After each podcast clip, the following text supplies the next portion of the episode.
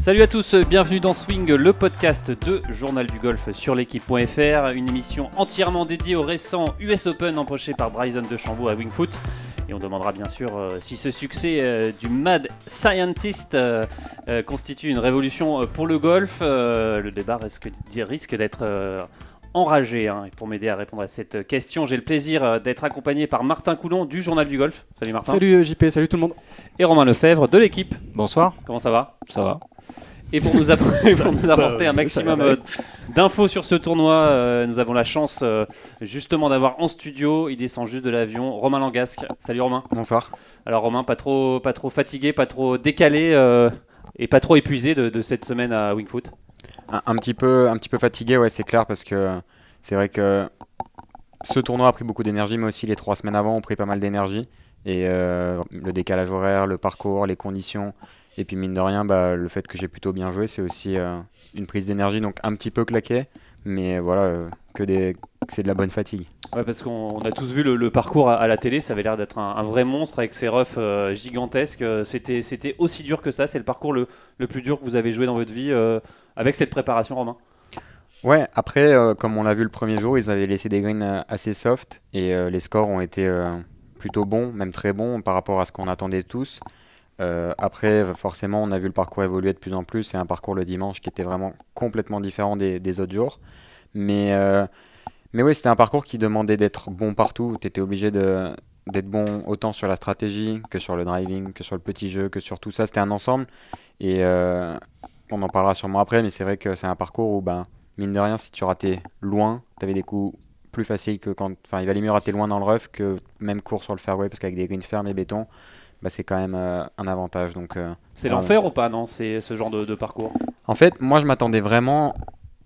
Je m'étais préparé dans ma tête à ce que ce soit pire que ça. Donc, au final, quand j'ai vu le parcours et tout ça, ça ça m'a paru plus jouable que ce que j'aurais pensé. Moi, je m'attendais vraiment à quelque chose de d'injouable concrètement et c'était très dur, mais je m'étais mis dans la tête que ça allait être plus dur que ça. Donc, je suis, je suis arrivé là-bas et je me suis senti dans un endroit où je pouvais performer. Je me suis pas senti dans un endroit où je me suis dit là, c'est la guerre complète. Après, c'est vrai que mentalement, il y a eu euh, le, troisième jour où j'ai fait une journée un peu moins bonne au long jeu. Et là, bah, concrètement, c'était je chipais partout, je petais dans tous les sens pour sauver. Et je fais plus 5, sincèrement. Et c'est un bon plus 5, quoi. Donc, c'est vrai que c'est un parcours où quand tu joues pas bien, ça peut vite aller euh, dans le mauvais sens. Martin, je vois que vous avez plein de petites notes. J'ai euh, plein de notes, j'ai plein de questions. Moi, j'ai j'ai fait mes devoirs de dingue c- cette semaine. Je sais pas, ça m'a inspiré moi cette US Open, comme à chaque, euh, à chaque fois d'ailleurs. Euh, moi, il y a un truc que j'aimerais bien demander à Romain, puisqu'on a la chance de t'avoir euh, avec nous. Euh, nous, on est des, des, des béotiens, des débiles. On sait à peine jouer au golf euh, à ce niveau-là. Euh, comment concrètement tu pourrais illustrer pour les gens qui nous écoutent la difficulté extrême euh, de ce genre de tracé Parce que quand on t'entend dire t'es 93e mondial aujourd'hui, qu'un Mhm. plus 5 c'est un bon score pour toi, moi genre, ça, ça me- c'est- ça me fait toujours euh, délirer quoi. C'est euh, c'est des parcours qui laissent pas la place à l'erreur. Euh, Enfin, je peux prendre l'exemple, bon, le troisième jour où j'ai pris qu'un seul fairway, donc euh, ben, tu contrôles pas la balle, tu, tu réfléchis si c'est mieux d'avoir un wedge parce que sur certains drapeaux, tu préfères avoir un wedge qu'un chip. C'est que là, tu es tout le temps en train de penser à l'endroit où tu veux être, à l'endroit où tu veux. Et par exemple, bon, le, dernier tour, je fais, vraiment ma meilleure partie de la semaine. Je fais plus 3, mais bon, je commence 3 bogeys sur les 3 premiers. Et je fais bogey 1, bogey 3 juste avec des erreurs de profondeur où je me mets deux fois long. Et pour se rendre compte de la difficulté, c'est que je suis deux fois sur le pré-green derrière le green. J'ai pas réussi à arrêter la balle sur le green. C'est-à-dire que j'ai puté, j'ai à peine touché la balle et je suis ressorti du green de l'autre côté. Donc euh, ça, ça montre à quel point. Et moi, j'étais plein fairway, je me suis mis dans cet endroit-là, donc c'était des erreurs de stratégie que j'ai fait moi-même. Mais c'est là où c'était très dur quand tu étais dans le rough, parce que tu pouvais vite te retrouver dans des situations où la balle, elle sort plus vite que ce que tu veux ou pas comme tu le souhaites, et tu te retrouves dans des coups qui sont vraiment très très durs. Et c'est là que la difficulté était, c'était de se retrouver dans les bons spots aux bons endroits. Est-ce que, pardon, euh, Romain, euh, ouais, pardon, euh, mille excuses, je- je- je- il y, a- il y a un truc qui m'est venu en tête d'un seul coup, c'est Danili, il me semble que tu as Mhm. joué avec lui. Danili qui a complètement pété un câble à- sur un tout petit putt, mais, mais Ça, on voit souvent ça à l'US Open. Ouais, mais c'est- On se souvient même de Phil Mickelson qui avait, qui avait que la balle bougeait encore. Oui, franchement, il prend quadruple bogey alors qu'il être pour birdie, je crois. Enfin, c'est complètement ahurissant. Et puis derrière, il, il abandonne. C'est à ce point-là, ça peut rendre à ce point-là complètement dingue les meilleurs joueurs du monde. Ouais, ouais, je pense que c'est un parcours qui peut te rendre hystérique. Moi, bon, je jouais avec Danili en, en, en l'oc- en l'occurrence sur ce, ce- tour-là. Et il était, je crois, plus 3 ou plus 4 au départ du 18. Et c'est vrai qu'il jouait très bien au golf, tu vois. C'était, il jouait de taper très bien la balle et tout ça. Il a eu quelques coups qu'on finit dans des refs dans les lays improbables. Et tu sentais, tu vois, fucking US Open. Il était déjà, tu vois, dans une dynamique où il était frustré, tu vois, de bien jouer au golf et d'être à plus 3 ou plus 4. Et euh, de l'extérieur, tu le sentais, tu vois, qu'il était euh, pas loin de déboulonner, mais il avait réussi jusque-là. Et on le voit d'ailleurs sur ses deux premiers putts. Le premier, bon, il le rate, il prend son temps, il rate le deuxième. Et là, tu, enfin, moi, je pensais vraiment qu'il allait ramasser la balle et, partir. Tu vois, j'étais dans un mood où je me suis dit, mais il va jamais terminer le trou.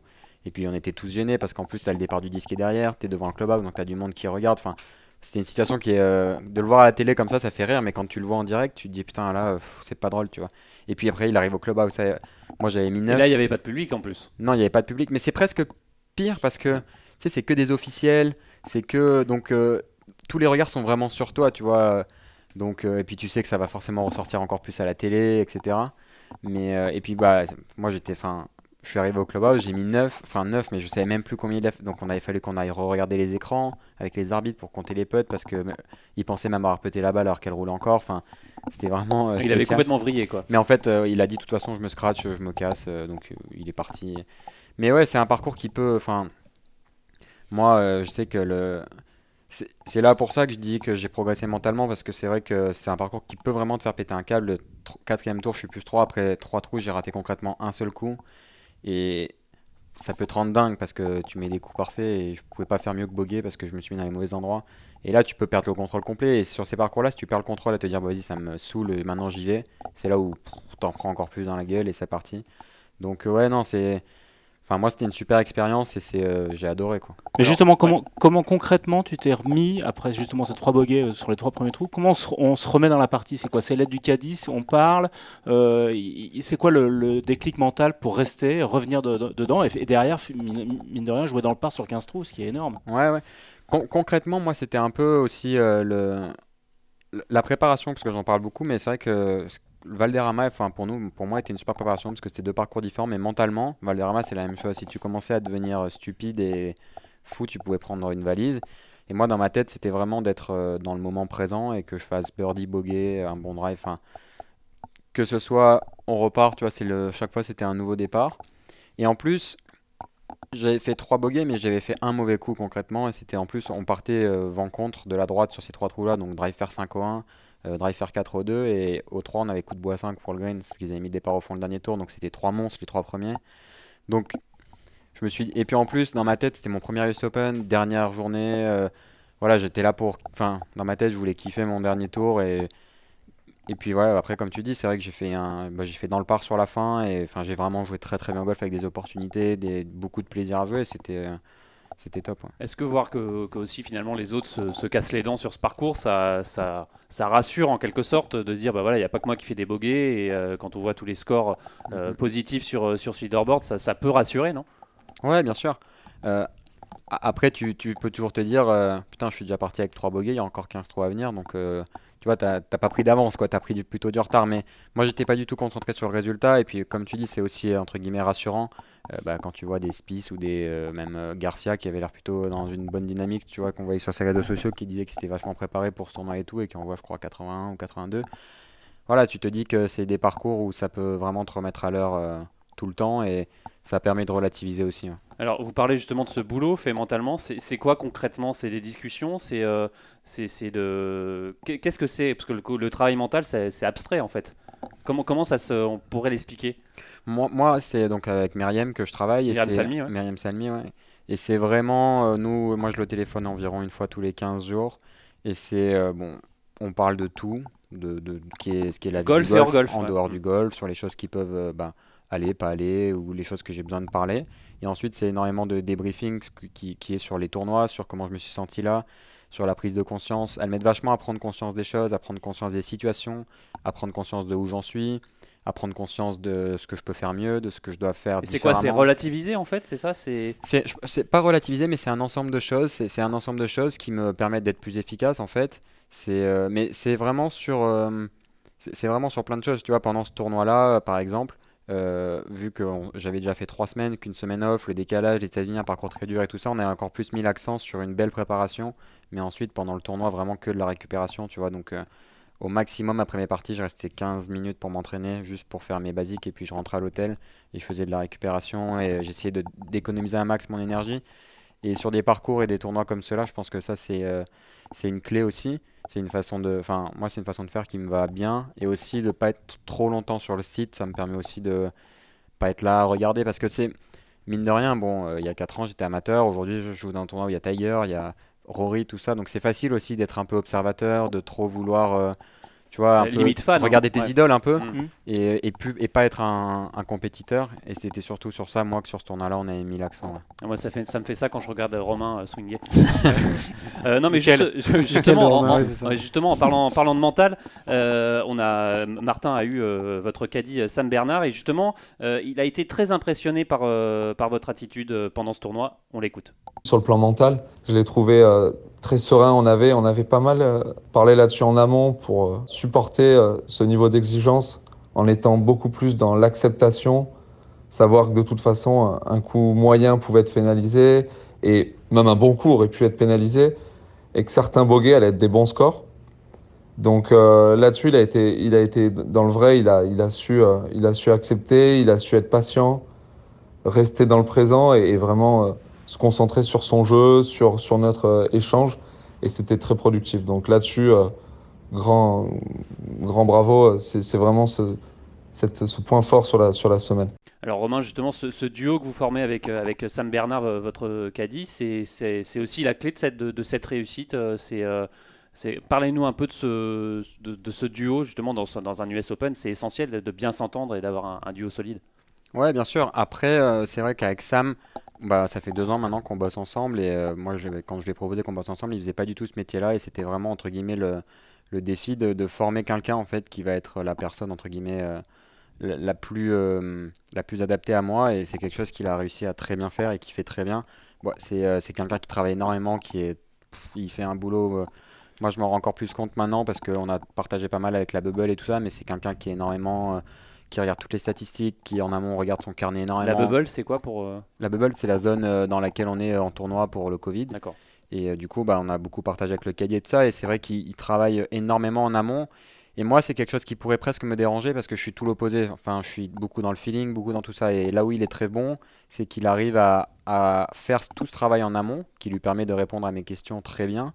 Mais quand on est sur le parcours ou au golf, il va pas il, arrive à pas vouloir en faire trop par rapport à ce- parce qu'il pourrait m'en dire, euh, tu vois. euh, Il trouve un juste milieu pour... euh, Ouais, il, il- il a- il arrive vraiment à faire la part des choses entre le boulot qu'il met en préparation et la, la demande que j'ai moi sur un parcours. Et c'est pour ça que ça match vraiment très bien et, et qu'on s'entend aussi bien et, enfin, et que je me sens aussi bien sur un parcours. C'est parce que déjà d'une, j'ai 100% confiance en, les choses qu'il me dit quand je lui pose des questions. Donc même maintenant sur des choses que je faisais pas forcément avant, s'il y a deux coups et je suis pas sûr, je suis capable maintenant de lui demander, euh, toi tu penses quoi? Moi je veux taper ce coup-là ou ce coup-là toi tu penses quoi? Il me dit ce coup-là, ben, je vais sur ce coup-là, tu vois, parce que je suis dans un 50-50 et c'est donc euh, vraiment c'est euh, on est vraiment je trouve dans une euh, bah, dans une super dynamique. euh, que c'est quelqu'un de très motivé. Enfin vraiment pendant un US Open et un tournoi comme celui-là, c'est euh, c'est encore plus important parce que bah ça, ça peut vite aller de, de te- faire emporter comme je disais tout à l'heure dans une spirale où tu as envie de rattraper tes erreurs et, et c'est là que tu te fais engrainer dans, dans ce mauvais engrenage. Et lui, il reste vraiment à sa place. Il, il arrive à dire les bonnes choses au bon moment. Il aussi, il me connaît de mieux en mieux, comment je me comporte, à quel moment il est capable de pouvoir dire quelque chose, quand il doit pas le dire et qu'il doit se taire. Donc, il est vraiment, euh, il est, il est vraiment, enfin, top par rapport à ce que moi je demande et euh, les résultats que j'ai depuis un an, un an et demi sont aussi, euh, sont aussi grâce euh, au, au beau travail qu'il fait et qu'on fait ensemble. Et, euh, et vraiment, enfin, je suis, euh, je pense qu'on est, on fait vraiment une bonne paire et pour, euh, c'est vraiment dans le bon chemin. ouais. Martin, Romain, ouais. Si vous devez retenir juste une chose que vous avez appris pendant ces- cette semaine de l'US Open, parce qu'on a, on a le sentiment quand même que c'est c'est un. On a magasiné énormément d'expérience sur une Mhm. semaine, peut-être plus que sur plusieurs semaines sur l'European Tour. S'il y a une chose à retenir, c'est quoi? À titre personnel pour le golfeur. c'est la question qui tue, ça. Ouais, non, à, ti- à titre personnel pour le golfeur, c'est euh, c'est qu'il n'y a pas la place. Enfin, moi, j'ai envie de répondre qu'il y a pour, pour gagner ces tournois-là ou pour performer sur ces tournois-là, t'as pas entre guillemets la place à l'erreur. Tu vois, tu peux pas. euh, te- J'en parlais avec Mathieu Santerre, un de mes deux entraîneurs, euh, ce matin. Et c'est vrai que sur la semaine, euh, parce que bon, forcément, moi, je fais beaucoup de décisions moi-même aussi. Il y a deux ou trois décisions que j'ai fait fausses et qui m'ont coûté des bogeys avec des bons coups. Par exemple, ça, c'est des choses, je pense, pour gagner le tournoi que je peux pas enfin, tu peux pas te permettre de faire. Tu vois, de taper des bons coups et te faire boguer parce que tu étais dans un endroit qui était mort. Donc, je pense vraiment que voilà, c'est moi, ce que ce que j'en vois, c'est que pour, euh, bah, encore une fois, pour parler de la gagne, c'est pour gagner un tournoi comme ça, il n'y a pas de place à l'erreur. Après, euh, je trouve aussi, parce que j'ai fait une ou deux recos avec des mecs pas méga connus, mais avec un mec comme Adam Adwin, tu vois, Adam Adwin qui a quand même une belle carrière, qui est, qui est un mec maintenant qui est solide du PGA Tour. Bah, enfin, c'est pas non plus des extraterrestres, tu vois. euh, Quand j'ai joué la reco avec, ça te fait prendre conscience aussi que c'est pas un autre monde. Enfin, presque, je me sentais euh, très à l'aise, voire euh, sans avoir la grosse tête, presque meilleur, tu vois. Alors, en plus, Et, euh, en plus, ce genre de parcours, on va dire, c'est peut-être c'est pas la vraie vie du PGA Tour. Tout sur le PGA Tour, les parcours sont pas du tout comme ça et sont plus abordables. Donc, euh, Oui, oui, oui et non, parce que euh, ils sont forcément pas aussi durs que ça, mais en termes de qualité de green, en termes de qualité de tracé, ils ont quand même énormément de très bons tracés. Et, euh, et, et voilà, enfin, tu, tu vois des mecs taper au practice et tu regardes le classement, il a fait 28ème de la FedEx Cup. Tu te dis, voilà, à un moment donné, bah, encore une fois, c'est l'image du, du, du PGA Tour et de l'Amérique. Mais voilà, les mecs savent jouer au golf et sont là pour performer et pas forcément là pour bien swinguer ou machin. Donc, et ça, c'est vraiment quelque chose que j'en tire euh, énormément de positif parce que euh, bah, ça me montre que voilà, j'ai choisi ma voie et maintenant que j'ai mon chemin et mon, mon tracé, je fais dans mon sens. Et le but, voilà, c'est d'avancer dans, dans ce sens-là. donc, donc, Donc ça décomplexe. Complètement. donc Romain Langas sur. PGA Tour, c'est pas un- c'est pas infaisable. Quoi. Ah non, pas du tout. Moi, enfin, j'en ai encore plus conscience que il y a, du chemin. J'ai conscience du chemin qu'il y a encore à, faire, mais que ma, ma place, elle, est là-bas et c'est là-bas que j'ai envie d'évoluer. Voilà, jouer avec ces joueurs-là tous les tournois, euh, c'est aussi une, enfin, c'est comme ça que tu progresses aussi, de les voir faire, de les voir euh, évoluer, de voir comment ils jouent, de voir, euh, tu vois, un mec comme c'est pareil. Enfin, moi, il m'a, impressionné. Tu vois, bon, on parle pas de l'attitude et ce qu'il a pu faire, mais il- mec, il joue au golf fort, mais euh, c'est pas un autre monde, tu vois. C'est voilà, c'est beau, mais c'est tout à fait atteignable. Allez, vous êtes toujours à l'écoute de Swing, le podcast de Journal du Golf sur l'équipe.fr et nous sommes toujours en compagnie de Romain Langasque. Vous parliez d'un autre monde. Alors, est-ce que c'est la question qui tue Est-ce que euh, Bryson de Chambaud qui a remporté cette US Open Est-ce que c'est le premier acte d'une nouvelle révolution du golf, de notre jeu? Est-ce que, euh, que Bryson de Chambaud, c'est un autre monde? Romain Langasque, vous avez la, Hmm. la primeur. Ouais, bah, Allez, débrouille-toi. Non, mais for- for- forcément, oui. euh, C'est euh, sincèrement, on- tu le vois taper au practice, tu t'arrêtes et tu le regardes taper un ou deux drives parce que le mec il tape à 45 mètres de haut, la balle elle part. Tu sens que c'est. euh, Mais voilà, comme, comme on va peut-être en parler, c'est vrai qu'il y a beaucoup de. hum, Il y a beaucoup de blabla en ce moment sur euh, est-ce que est-ce que c'est bien, est-ce que c'est pas bien, est-ce que c'est le futur, est-ce que c'est pas le futur? Entre guillemets, est-ce que ce putter avec ses entre guillemets trois. Enfin, moi je suis Ouais, Je- je- troisième point d'ancrage, là, ça c'est je- vraie question, ça. Ouais, pour, pour moi, c'est euh, tu peux pas interdire le belly putter et autoriser ça. C'est soit tout le monde putt avec les deux mains, soit euh, tu autorises aussi le belly putter. Mais bon, pour l'instant, ça, ça dure et ça continue. Mais, euh, mais non, après, enfin, moi, je respecte euh, le mec. Enfin, encore une fois, tout le monde, il y a beaucoup de, de on dit et tout ça sur le fait qu'il est changé physiquement très rapidement, sur comment. Mais enfin, encore une fois, moi. Euh, Demain, tu me fais changer physiquement très rapidement. Est-ce que je vais quand même être capable de taper la balle droit et de rentrer des putts et de gagner l'US Open euh, six mois après? Enfin, c'est là où j'ai énormément de respect et où je, suis impressionné, c'est d'avoir changé physiquement comme ça et, euh, d'être performant euh, tout de suite. Et euh, je pense que c'est des quantités de travail qu'on ne se rend pas forcément compte qui ont été mises en place pour euh, être eff- efficace aussi rapidement après un changement pareil. Mais les- je, je rebondis. Pardon, sur- oui, sur- rebondis, je- rebondis, tu Martin. sais bien, je suis un gars qui rebondit, je suis rebondissant. Je rebondis sur, sur ce côté euh, bourreau de travail parce que c'est pas un mythe du tout. On l'a vu euh, à l'US Open samedi, le samedi soir. Le bonhomme est dans le coup, il est pas content de son driving, il passe, je sais plus, une heure et Enfin, demie, même deux avant heures. son changement physique, c'était un bourreau de travail. hein. Et oui, c'est un peu l'anecdote que j'allais que j'allais balancer. Moi, je l'ai vu au Qatar il y a waouh 2 3 4 ans sur le Tour européen.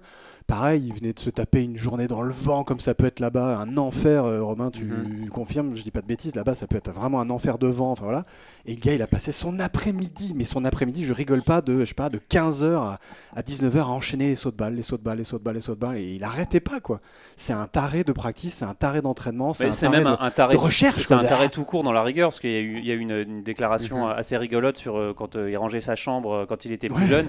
Il sortait tout l'attirail, le plumeau, l'aspirateur, le dépoussiérant, et il faisait tout foutre en compte. C'est en un, compte, ex- quoi. c'est un extrémiste, quoi, Ouais, quasiment, de, de- de- sur tout ce qu'il fait, sur toutes les directions qu'il prend, sur toutes les recherches qu'il a. C'est, il va tout, il pousse tout, euh, tous les curseurs au maximum de ce qu'il peut imaginer et, il voit ce que ça donne. C'est en ça où, à la fois, c'est trop, c'est too much, à la fois, c'est redoutable et, euh, et intrigant et, et- et fascinant. Et euh, moi, je regarde ça avec des yeux, genre, mais c'est- quoi ce mec, quoi? Enfin, mais. Comment tu peux gagner un US Open en- à Winged Foot en plus, qui est quand même le- le- le- l'un des pire euh, parcours de la rotation en termes de difficulté, de difficulté avec des tracés genre Bespage où là-bas si tu mets pas la balle sur le fairway soi-disant bah tu peux rien faire bah le gars mais t'as raison ouais. il a mis euh, il a mis des trucs sur orbite toute la semaine euh, même même Mhm. t'as même Rory qui dit non mais je- bah, franchement ça je, je comprends pas je comprends pas c'est c'est en dehors de ma de ma capacité d'analyse et de compréhension du jeu de, de voir un mec performer et Mais gagner avec ça quoi mais c'est vrai qu'on lui, re- on lui reproche surtout de bah, cet esprit un peu euh, de tuer un peu l'esprit créatif quoi de, de mettre que dans les muscles de taper fort et voilà et que ça va passer quoi c'est c'est c'est pas un peu ça euh, que vous ressentez aussi euh, Romain euh, non? Ouais, bien sûr. Après, il y, a il y a aussi la question du long terme euh, qui va se poser, de voir euh, si, physiquement son corps il va tenir, parce que enfin, c'est aussi un sport, le golf, qui, qui est assez traumatisant pour pas mal de- d'articulations. Et euh, je pense que forcément, là, il a le physique qui va avec la vitesse, mais est-ce que ça va... Tu vois, enfin, j'ai vu que là, il voulait peut-être avoir un drive plus grand et tout, donc ça va, ça va aussi tirer plus loin. Donc, est-ce que physiquement, ça va tenir? Est-ce que parce que c'est vrai qu'on voit enfin Brooks Koepka qui est quand même assez régulièrement blessé euh, depuis qu'il a quand même eu sa grosse, transforma- sa grosse transformation physique. Donc voilà, après euh, moi je, je, je- mais Kopka c'était pas aussi impressionnant que de Chambaud là Non, Euh, mais- Kopka ça a été plus euh, on va dire progressif c'est vrai que ces années Challenge Tour il était euh, Ouais, Pas tout parles- fin, tu mais, parles euh, quand même d'un gars qui était, euh, qui était euh, gaulé comme moi, comme une crevette, et qui est maintenant une ouais mais c'était moins c'était qui- peut-être plus progressif là de Chambaud ça a je été suis d'accord. euh, Bien sûr, ça a mais été euh, tout au- il est quand même régulièrement blessé et, euh, et ça c'est pas euh, anodin aussi euh, à, la, à la préparation physique euh, lourde, les blessures. Donc euh, voilà, on verra. Après, euh, franchement, moi je, je respecte. Euh, on va voir s'il va surdominer ou pas. euh, J'espère pas. J'espère qu'on arrivera à le, tu vois, à, à le, à le battre et à, être à, à la hauteur. Mais, euh, mais c'est vrai que aujourd'hui, si tu le regardes taper au practice, bah, même si tu mets un Rory à côté qui frappe très fort, c'est une autre catégorie. le curseur a changé en fait c'est ça? Le, le curseur a changé. Il y en a qu'un, donc euh, on va dire que lui, il a pris le dessus là-dessus. Mais oui, il, a- il est, il est dans une division euh, au niveau du driving qui est euh, autre que celle qu'on peut produire. Enfin, moi, pour donner un exemple, euh, je frappe assez fort et je passe le club à 116, 117 sur mes normales maintenant et j'ai une ball speed à 177, 178. Lui, c'est du 189, 190, 192 à tous les drives. C'est, enfin, même si je bosse euh, pendant 6 mois, je vais gagner 5-6 miles, je vais être encore à 10 miles de lui. Donc c'est vrai que c'est une autre, une autre sphère, tu vois. Mais moi, je respecte et bravo. Et enfin, ça m'empêchera pas de- d'essayer de. de- Bah, je l'ai battu déjà quand il était plus fin et d'essayer de le rebattre quand il sera un monstre euh, pareil, tu vois. Et euh, voilà, je suis. euh, Tu parlais tout à l'heure de, de feeling, ton, ton jeu, c'est c'est comme ça que tu le qualifiais, un jeu au feeling. Lui, on a l'impression que c'est tout sauf le feeling, tout Ouais, est calculé, c'est tout- tout, quoi tout est, tout est euh, scientifique, mathématique, euh, jusque sur le green quand il compte ses pas, etc. Euh, qu- Qu'est-ce que ça t'inspire ça c'est c'est très loin, ça, ça te paraît très éloigné de toi ou il y a quelque chose que tu pourrais prendre peut-être euh, pour, ton expérience personnelle chez lui? Je parle pas de, de la masse musculaire. Je parle Après, de- non, non, il faut, il faut savoir que lui, c'est comme ça aussi qu'il a appris le golf. hein, parce que Mm. moi, je me souviens de lui en amateur, mais il y a longtemps, quand je faisais un tournoi qui s'appelle euh, le South Beach. C'est un tournoi qui est à Miami, c'était en amateur, et c'était vraiment, euh, il y a peut-être euh, 10 ans. J'avais 15 et lui devait peut-être avoir 17, tu vois. Et il avait déjà ses clubs à cette taille-là, il avait déjà, enfin c'était, il avait exactement le même style, c'était déjà, il était 11e ou 12e mondial amateur à cette époque-là, et c'était déjà dans cet esprit de ce swing sans poignée avec des clubs à la même taille, etc. Donc c'est aussi une façon dans laquelle il a appris le golf depuis qu'il est gamin. Donc euh, forcément que nous, euh, joueurs euh, du tour, etc., on peut forcément tirer des choses intéressantes dans tout ça parce que Par exemple, il y a quelque chose qui s'appelle Decade, c'est sur la stratégie, euh, qui fait énormément et qui s'est beaucoup, il en a parlé, qui s'est beaucoup servi sur ce tournoi-là. En fait, c'est la stratégie entre guillemets parfaite par rapport aux positions de drapeau et aux trous. Et euh, Donc pour ceux qui nous écoutent, il n'y a pas que du muscle et pas que de, du bourrinage. Quoi. non, non, non. Je- je- alors je vais te Attends, juste sur la Ouais, stratégie, pardon, continue. pardon, Mais, euh, donc, donc ouais, non, il, il- il, euh, il est, il est vraiment. euh, lui, il y a la place à l'erreur nulle part, mais c'est comme ça qu'il a appris le golf. Moi, euh, j'ai appris le golf dans l'opposé, tu vois. J'ai toujours eu des bonnes bases sur le swing, mais ça a été énormément de, physique, euh, de feeling, énormément toujours euh, de jouer au golf, de tout ça. Donc, moi, j'ai appris le golf dans une autre, dynamique, mais évidemment que il y a des choses sur lesquelles je peux m'inspirer et que je, tomberai jamais dans cette phase aussi extrême, mais il y a des choses sur lesquelles, sur le côté stratégique, sur le, mais même sur ce qu'il dit, sur, tu vois, sur des parcours durs comme ça, il y a des trous où ben, même moi, je, je me déchaussais parce que le fairway est tellement dur à prendre que je me disais, tant qu'à rater, rate loin, tu vois. Donc euh, forcément, je rate moins loin que lui, mais euh, je ratais fort dans le rough et c'était donc... Non, dans, dans ce qu'il dit, il y a beaucoup de choses, euh, beaucoup de choses vraies. Et, et moi, j'aime beaucoup la façon dont il aborde les parcours et dont il, il aborde le golf euh, sur l'aspect euh, psychologique et mental. ouais. Et juste une question, tu l'as croisé, vous êtes parlé, vous êtes revu Là, on tout s'est pas parlé pendant. Enfin, en fait, j'étais au Player Lounge tout seul euh, à un moment donné. Il est arrivé, il me dit toujours bonjour parce qu'il me reconnaît. Ah, il sait, ouais. euh, il- ouais, il- on avait pris la courtésie car ensemble à, euh, en Arabie Saoudite. Et on avait déconné, il avait dit à son caddie que je l'avais battu euh, quand j'étais, on avait fait un match et tout ça. Donc euh, il, sait vraiment, euh, il se rappelle de qui je suis. et- Mais après, comme je disais, on m'a posé la question euh, bah, hier. Et euh, c'est vrai que c'est pareil. Il parle pas mal avec euh, des mecs comme Ricky, tout ça, quand ils sont en practice. Mais Bryson, quand il se déplace, il a euh, un mec qui porte le flyscope, un mec qui porte le trackman, euh, un mec qui porte les outils de putting. Tu vois, il y a Il, a- 4-5. il- il apporte son labo avec lui. Au Ouais, ouais. c'est assez flippant d'ailleurs parce que tu le vois, il y a des, il y a 12 radars autour de lui, mais tout le temps sur tous les Ce qui est presque C'est le flippant quoi. C'est presque le moins flippant pour moi parce que le plus flippant c'est sur une roco. Tu vas regarder une roco, sur chaque coup qu'il va taper, il va y avoir le flyscope, le trackman et le truc devant à droite là. Et il va tout regarder tout le temps. Et c'est vrai que du coup, il est tout le temps en ca- entouré. Donc c'est- enfin, t'as pas vraiment envie d'aller le déranger, tu vois, parce que tu te dis euh, là il est en train de bosser, il est dans son truc. et- Mais par contre, il va tout le temps te dire bonjour. Moi, il m'a tout le temps dit bonjour et il m'a tout le temps euh, respecté. Quoi. Alors justement, est-ce que c'est un mo- modèle à suivre, euh, Bryson de Chambaud? On a posé la question à Paul Barjon, vous allez réagir après. Modèle à suivre, euh, non, je pense pas, parce que c'est quand même quelqu'un, euh, peu importe ce qu'il a fait pendant sa carrière, ça a toujours, euh, il a toujours eu du succès. Donc on va, je pense, dire que, c'est un surdoué et que je pense que s'il y en a qui suivent euh, sa façon de faire, euh, il va sans doute, euh, ça va sans doute pas marcher pour eux. Après, s'il y, a une- possibilité que ça marche, mais mais bon, quand il a changé des clubs et il a pris tous les clubs de la même longueur, il a gagné. Avant de faire ça, il avait gagné aussi l'US amateur. Donc peu importe ce qu'il fait, à la base, il est très très bon. Donc on l'a bien compris, hein, euh, pour Paul Barjon, c'est pas un modèle, mais en fait, finalement, euh, tout ce que fait Bryson de Chambaud, ça marche pour lui, quoi. C'est ça, en fait, Ouais. c'est ça, ça marche pour lui et c'est pas forcément un modèle à suivre. Bah, ça, ça revient Faut- à ce que je disais. ouais, c'est que- exactement. Faut il- trouver. euh, il, il a appris comme ça en fait, donc euh, ça a toujours été dans ce sens-là. Et euh, bah, comme le dit Paul, euh, c'est un scientifique et tout ça, mais à un moment donné, il est doué aussi le mec parce que tout ce qu'il entreprend, euh, enfin, tu changes au- autant physiquement. Pour moi, c'est ce qui m'impressionne le plus, c'est pas la, la transformation physique, c'est d'être capable de jouer au niveau auquel il joue euh, aussi rapidement après. Et surtout, il y a une vraie raison pourquoi il change physiquement. C'est qu'il je pense, il a Ah étudié avant, il a dit voilà, il faut que je, pour gagner, il faut que je fasse ça. Et donc le mec, il va dire, et, enfin, il a dit, je, je vais prendre tant de kilos de muscle, quoi. Mais après, bon, ça c'est mon avis. Mais tu vois, euh, là il dit qu'il va essayer un drive en 48 inches pour encore gagner la distance et tout ça.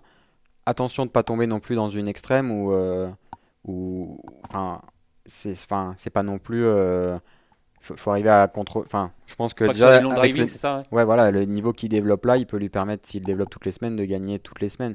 De pas tomber dans une extrême aussi à vouloir euh, too much et de perdre complètement euh, pied parce que voilà, là c'était un parcours qui s'y prêtait aussi. Tu avais zéro hors limite nulle part euh, parce que le parcours était dur, mais du départ, t'avais pas une fois où tu pouvais euh, pas rater des deux côtés. Tu pouvais tout le temps rater des deux côtés. T'allais dans le rough, dans la merde, mais t'étais pas stressé sur le fait que t'allais perdre la balle, tu vois.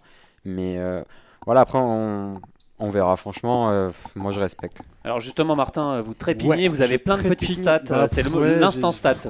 L'instant stat. Non, en fait, je voudrais essayer de tordre le cou à, à cette espèce de perception qu'on a euh, de dire que De Chambeau il a gagné euh, juste avec son driver et surtout Mm. que c'est un gros bourrin qui a aucun feeling autour des greens.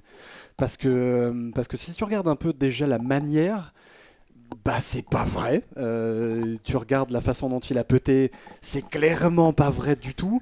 Et comment il a dominé, euh, que ce soit avec ses, ses- ses coups d'approche sur les greens ou autour et sur les greens, c'est pas vrai du tout. On regarde euh, sur les fameux stats de stroke gain driving, machin. Les fameuses. le stroke gain, c'est voilà, en gros la stat qui te dit combien ton secteur de jeu t'a permis de gagner en moyenne de coups par rapport au champ. Donc c'est en gros à quel point tu es meilleur que le champ euh, sur ça. Au stroke gain driving de, de Chambaud sur la semaine, c'est plus 5,38 coups. Tu vois donc c'est Donc il a gagné 5,38 Avec son coups driver, C'est beaucoup, driver, hein. Donc il a tapé de ouf, c'est énorme, d'accord Mais sauf que. Donc Et il est quoi? Il est troisième, c'est il ça? est troisième du champ, ok.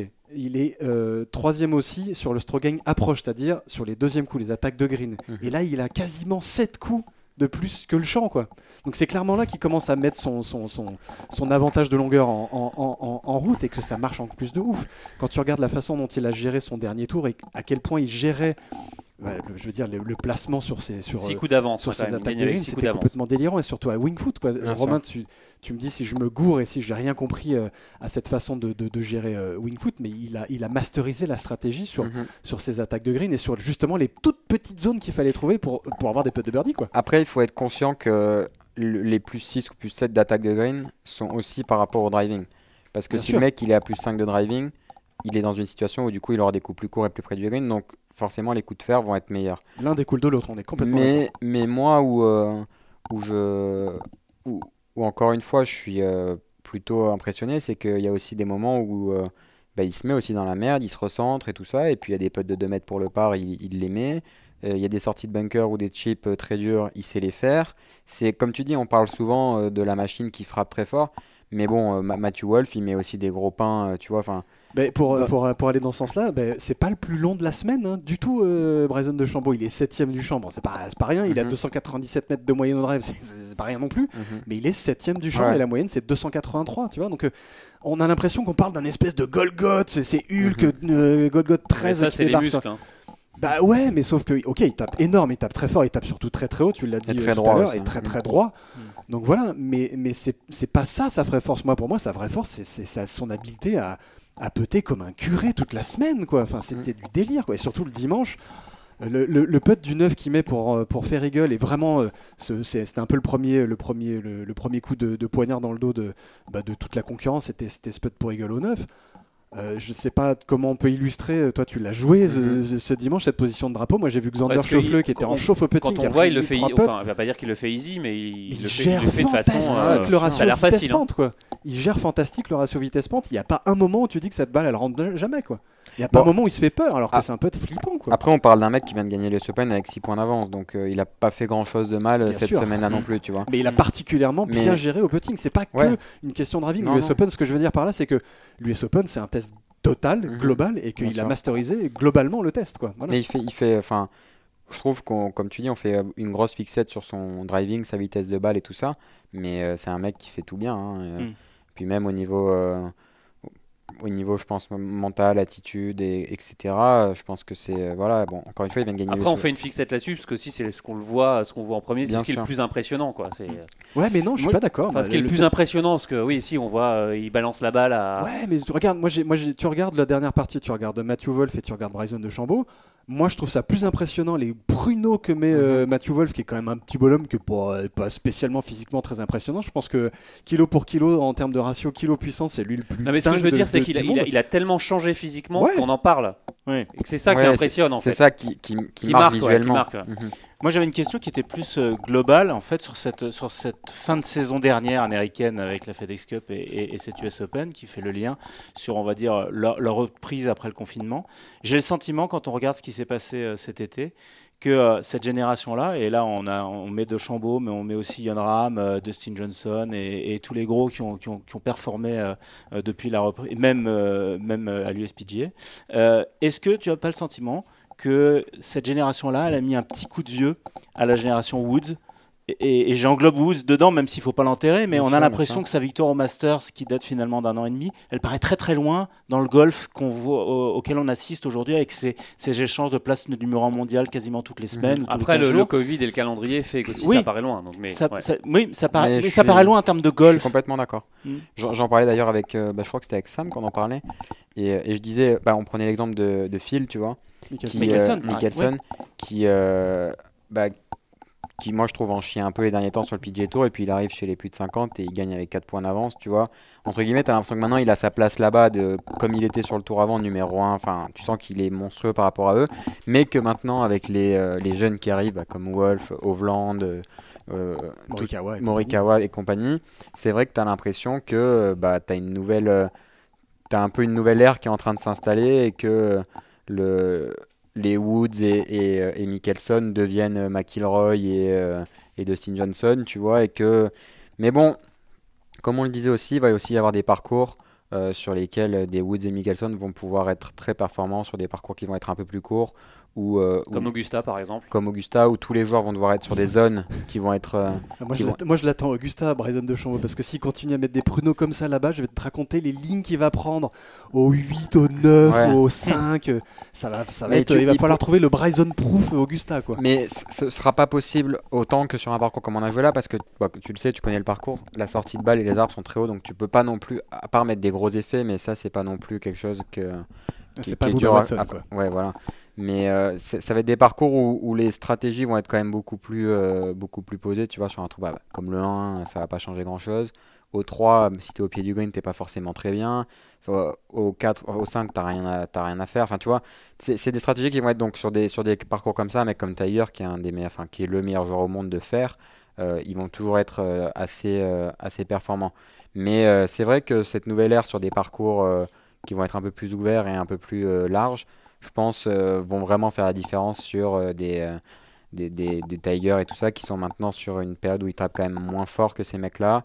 Bah, Tiger, je pense qu'il aurait la capacité de taper fort, mais physiquement, il peut plus le faire par rapport à son dos et ses genoux. Donc, donc je pense vraiment que cette, cette ère-là, elle est en train de mettre un peu un coup de vieux, ou un coup de neuf plutôt, sur, sur le golf mondial. Et c'est un peu aussi une, une, pas uniquement de, ça vient pas uniquement de Bryson de frapper plus fort, mais dans la généralité, tous ces jeunes-là, de frapper assez fort. hein. Et pour toi, c'est plutôt fascinant ou c'est effrayant cette, euh, cette, nouvelle, euh, cette nouvelle ère ou c'est comme ça euh, Moi, j'adore parce que j'ai toujours été dans cette dynamique de vouloir taper fort. Donc, euh, je... Et puis, c'est pareil, je vais. J'ai pas... j'ai gagné pas mal de distance euh, bah, aussi pendant le confinement, mais pareil, on va essayer de continuer à, à monter là-dessus. Mais moi, j'adore me déchausser, j'adore euh, le golf un peu, un peu fun, un peu champagne, un peu prendre des risques et tout ça. Et c'est un peu le golf dans lequel on est en train d'évoluer aujourd'hui. Et c'est quelque chose qui me plaît beaucoup. Et justement, c'est- Romain, oui. Cette, course à la distance euh, pour les, joueurs amateurs qui se mettent au golf, c'est pas un peu euh, dangereux de toujours vouloir taper plus fort euh, il faut arriver à trouver le, il faut arriver à trouver le juste milieu. T'es pas obligé de te déchausser à tous les départs. Enfin, moi, je mets des choses loin de là de tous les départs. Je mets des choses peut-être une deux fois par parcours quand je le sens. Mais par contre, apprendre à frapper fort à l'entraînement, faire des séances de practice où tu vas taper 10, 20, 30 drives en te déchaussant le vite que tu peux, juste pour faire de la vitesse de balle, pour habituer ton corps. Je pense que c'est des choses qui sont intéressantes. D'autant plus quand tu es petit et, et- et un peu inconscient. Enfin, moi, je pars du principe que je trouve que c'est plus simple d'apprendre à taper fort, puis ensuite d'essayer de taper un peu droit, que d'apprendre à taper droit. Et après, une fois que tu tapé droit, tu apprends à taper fort. C'est là où tu te perds. Donc, euh, après, euh, encore une fois, il n'y a, pas de règle. Hein. Morikawa, il frappe pas non plus euh, monstrueux. Tu vois, il frappe euh, normal, je crois, dans la moyenne. Et il arrive Il à est être. même limite dans la moyenne un peu basse. Un peu basse, Cette voilà. tendance un peu moderne, tu dis bon. Mais il, a d'autres armes qui lui permettent d'être très, euh, très efficace. Donc, euh, c'est pas non plus une généralité. Mais moi, je suis dans, plus dans cet esprit-là de frapper assez fort et d'apprendre à frapper fort. Moi, je vais revenir sur ton cas personnel et, et- et la suite maintenant, parce que quand on sort d'un tournoi comme ça, on a envie euh, peut-être de- d'y regoûter, évidemment. bah, Surtout de- le retour aux affaires doit paraître un peu. Voilà, c'est c'est quoi les, les, semaines, les jours, les semaines qui viennent euh, Ta perspective, tes objectifs comment, comment tu te situes là dans la... Ben, c'est vrai que là, on a, euh, c'est un calendrier qui a été spécial parce que moi, j'avais fait un calendrier pas du tout par rapport à l'US Open parce que je n'étais pas qualifié, donc je me suis qualifié d'un moment, donc j'ai eu cette semaine qui s'est rajoutée. Donc euh, là, j'ai une semaine off. Après, on a deux gros tournois Scottish Wentworth. Et après ça, je sais pas du tout parce que je suis, moi, je suis déjà qualifié pour la finale de la Race to Dubai qui va être en décembre. En soi, c'est notre seule euh, carotte un peu de cette année parce qu'il n'y a pas trop d'autres tournois avant. Je sais pas trop si jamais je vais en profiter pour refaire une période avec un mois de break. Et du coup pas du tout jouer euh, après Wentworth et re- me ressourcer parce que c'est vrai que depuis que j'ai repris le UK Swing, j'ai fait que deux semaines, deux, deux fois une semaine off. Donc en une semaine, tu as le temps de rien faire. Enfin là, je suis venu ici deux jours, après je vais aller en Andorre. Donc ça s'enchaîne vite. Mais bon, euh, dans la période où on se disait qu'on allait peut-être pas jouer de l'année, enfin, c'est, je m'adapte, tu vois, aux, Mm. aux semaines après semaine. Mais bon, vraiment, l'optique, c'est euh, c'est d'essayer de vraiment de mettre l'accent sur les gros tournois. Pour l'instant, on en a trois, donc Scottish, Wentworth et Dubaï, donc de me concentrer là-dessus. Et après, le reste, euh, c'est plus euh, de continuer à, travailler les moyens et les choses pour l'année prochaine qu'autre chose. Parce que moi, je suis plutôt dans une bonne situation là, c'est que je suis 93e mondial, mais j'ai aucun point à défendre. Donc, euh, suivant comment ça se passe dans les semaines qui arrivent, je peux vraiment. On sait jamais ce qui peut se passer, mais je peux vraiment aller euh, pas très loin du top 50 ou dans Ouais, le top c'est ce que 50. j'allais dire. Donc que du bonus Bah en oui. fait au final. Et si je fais ça, euh, bah, comme je l'ai dit, moi j'essaierai d'avoir mon opportunité. euh, WGC et PGA Tour. W- ouais, voilà, WSC, PGA Tour. Mine de rien, là j'ai pris quand même des points qui sont, euh, qui sont importants parce que c'est sur la nouvelle saison. Ça peut être, euh, je pense, des points qui peuvent me qualifier aussi dans les finals des, euh, des web.com, la fin du Corn Ferry, ouais. L'année prochaine. Donc Mm. j'ai j'ai tout ça en tête. C'est vrai que top 20 de la race peut me qualifier aussi au premier championnat du monde. Donc il y a plein de portes qui peuvent s'ouvrir. Mais euh, voilà, encore une fois, je vais essayer de rester concentré sur, euh, sur les beaux tournois qu'on a à jouer. Finalement, c'est une saison excitante euh, pour vous? Même Ouais. malgré le, le côté année blanche. euh, Mm, C'est, une, alors c'est une saison excitante, mais c'est marrant parce qu'en en fin d'année dernière, on avait dit ouais bon, on va essayer de parce que quand je suis arrivé l'année dernière sur le tour, c'était dur parce que j'avais une catégorie de merde et du coup bah pour pour pour faire ma saison, bah, je savais pas trop où j'allais pouvoir jouer ou pas. Alors que cette année, on s'était dit voilà, on va faire vraiment jamais plus de trois tournois d'affilée. Dès que tu as fait trois tournois, tu rentres deux semaines, comme ça on arrive à toujours avoir du travail, de la récup, etc. Là, t'arrives, plus rien, machin, tu reprends. En fait, tu fais trois tournois, un off, trois tournois, un off avec le décalage, le truc. Donc, je suis dans une dynamique où au final, je suis pas du tout euh, dans, la, dynamique qu'on avait mis en place. Mais bon, comme tu le dis, euh, c'est que des choses euh, ultra positives et c'est des, bons soucis. Euh, je joue bien au golf, je suis, euh, je suis dans, une, dans, dans ma meilleure forme parce que c'est là où j'ai atteint mon meilleur classement mondial. Et euh, voilà, j'essaie vraiment d'être concentré au, jour le jour plus qu'autre chose parce que je me dis que les portes peuvent s'ouvrir ou se fermer. Et en plus, on n'a pas de, on n'a aucun visu sur la saison de l'année prochaine sur le tour européen, donc on sait pas du tout où on met les pieds l'an prochain, euh, sous quelle forme, sous, euh, donc voilà, on verra. on- Moi, j'essaie vraiment d'être concentré. euh, On essaiera d'avoir des infos. Allez Martin pour, euh, pour terminer cette émission. Ouais, euh, juste pour conclure sur, sur, sur, sur, sur ce débat de Chambaud, sur ce cas de Chambaud, machin bidule, et pour avoir un peu le, la vie de Romain là-dessus, euh, moi j'ai l'impression que son, le- son vrai défaut, c'est pas euh, sa, sa distance, son, son- sa façon de taper la balle comme un bourrin, sa façon machin, c'est sa lenteur, quoi. Le gars, c'est un. C'est un escargot, c'est- insupportable cette suranalyse. Est-ce que, est que quelque part la meilleure défense contre Bryson de Chambaud et contre ce phénomène un peu, un peu, un peu foufou, c'est pas euh, un chronomètre et des arbitres? Ouais, mais encore une fois, le, le- le- parce que des deux Bryson, il est peut-être long, mais il y en a d'autres qui sont longs même sur le tour européen. Et On le- pardon, je vise lui, mais Non, non, mais bien sûr. Non, mais la- il est dans T'as raison, t'as raison, mais euh, moi, je, enfin, les fautifs, les joueurs, c'est les premiers fautifs, mais on les laisse faire, donc euh, ils ont raison. Enfin, ils trichent gratuitement entre guillemets, donc euh, enfin pourquoi pas. Mais en début d'année, ils nous ont mis des règles, ils nous ont envoyé des emails, comme quoi maintenant ils allaient nous chronométrer, ils te connaissent une fois au-dessus, la deuxième fois, t'as direct un point de pénalité, etc. Ça, c'est sur le tour européen. ouais. Pour- sur le tour européen, pendant les deux premiers tournois, c'était un régal. Franchement, on a joué beaucoup plus vite, t'attendais moins. Deux tournois. Terminé. Maintenant, c'est terminé. Tu, tu, enfin, c'est, c'est, il n'y a pas de, les arbitres qu'ils ont. Ah, parce qu'il y a eu le Covid aussi. Ouais, mais bon, c'est pas. Et les arbitres, ils sont pas tout jeunes, donc c'est Ouais, des cas, des cas Pour, moi, donc, les arbitres sont trop gentils à ce niveau-là. Je sais pas s'ils ont peur entre guillemets de la réputation que ça va leur faire de dire non, mais là maintenant, par contre, je viens de te chronométrer deux fois, t'as un point de pénalité. En gros, tu, tu la fermes. Enfin, tu, tu prends ton point de pénalité et t'as pas le choix. Et ça, j'ai jamais vu encore, tu vois. Et pourtant, des mecs lents, comme tu dis. Alors oui, ça se joue peut-être à une ou deux secondes, 41 ou 42 au lieu de 40, mais à un moment donné, mais 35 et puis t'as pas de problème, tu vois. Et euh, le, le- problème pour moi, c'est pas les joueurs, c'est le, les, la forme et les tournois et les organisateurs qui sont pas assez stricts là-dessus et qui sont pas assez, euh, assez sévères sur le fait de. Parce que mettre des amendes, c'est nul, ça sert à rien, tu vois. Euh, le mec, en gros, il achète son, son, son temps en plus, et puis voilà. Donc, alors qu'un point de pénalité, ça change complètement l'optique mentale, ça change complètement l'optique dans la qualité du tournoi, pour le cut, pour la victoire, pour. euh, donc voilà, pour moi, le problème, il est, il est là, et, et comme l'a dit très bien Rory, parce que de ce qu'a dit Rory, tout est vrai, tu vois. euh, il, il prend avantage de ce qu'on le laisse faire, et il le fait très bien. C'est- notre Frankenstein à nous tous. Voilà, exactement, mais exactement. Et, euh, Et tant qu'on, tant, tant qu'il est en règle, en, en soi, il est pas, enfin, personne ne, le- ne lui dit rien. Et enfin, pour moi, il prend, comme il l'a dit, Rory, il prend avantage des choses. Peut-être qu'un jour ça changera et ça lui fera euh, bizarre. Mais euh, pour l'instant, il est dans, dans son droit.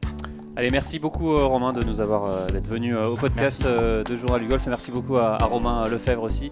Et à vous, euh, Martin Coulon, et surtout Martin, merci à, à Rémi, à la technique. Allez, nous on se retrouve la semaine prochaine. Salut. Merci. Au revoir.